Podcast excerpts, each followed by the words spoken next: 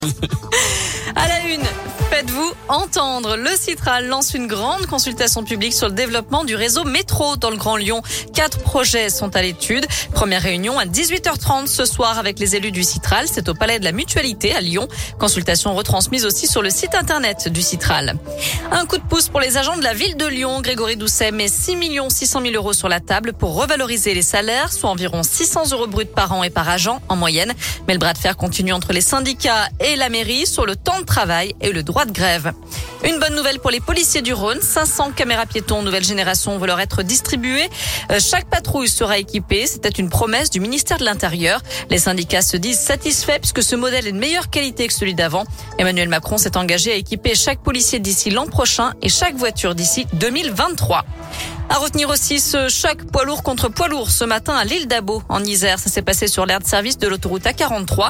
L'un des conducteurs qui était en train de prendre du carburant a été fauché. Il est transporté à l'hôpital de Rario à Lyon en urgence absolue. L'autre conducteur est lui aussi blessé, mais moins sérieusement.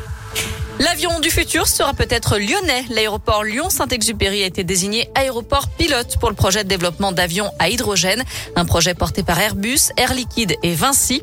Premiers travaux prévus en 2023 avec l'installation d'une station de distribution d'hydrogène gazeux.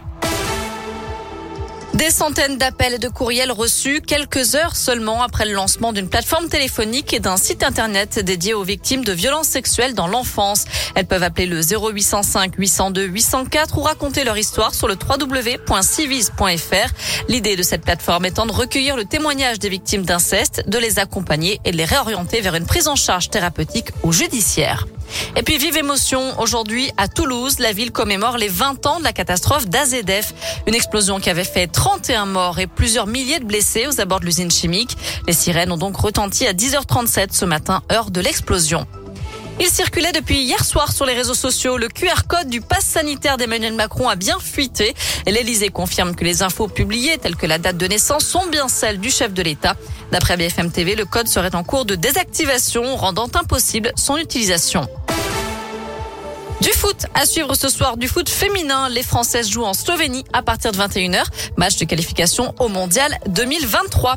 Et puis c'est parti pour l'International Catering Cup. Dix équipes du monde entier s'affrontent jusqu'à jeudi pour le prestigieux titre de champion du monde des traiteurs. C'est dans le cadre du salon Syrah qui ouvre officiellement jeudi à Eurexpo. Donc on est d'accord depuis euh, tout à l'heure, vous terminez Oui. vos flashs uniquement par de la nourriture. Tout à fait.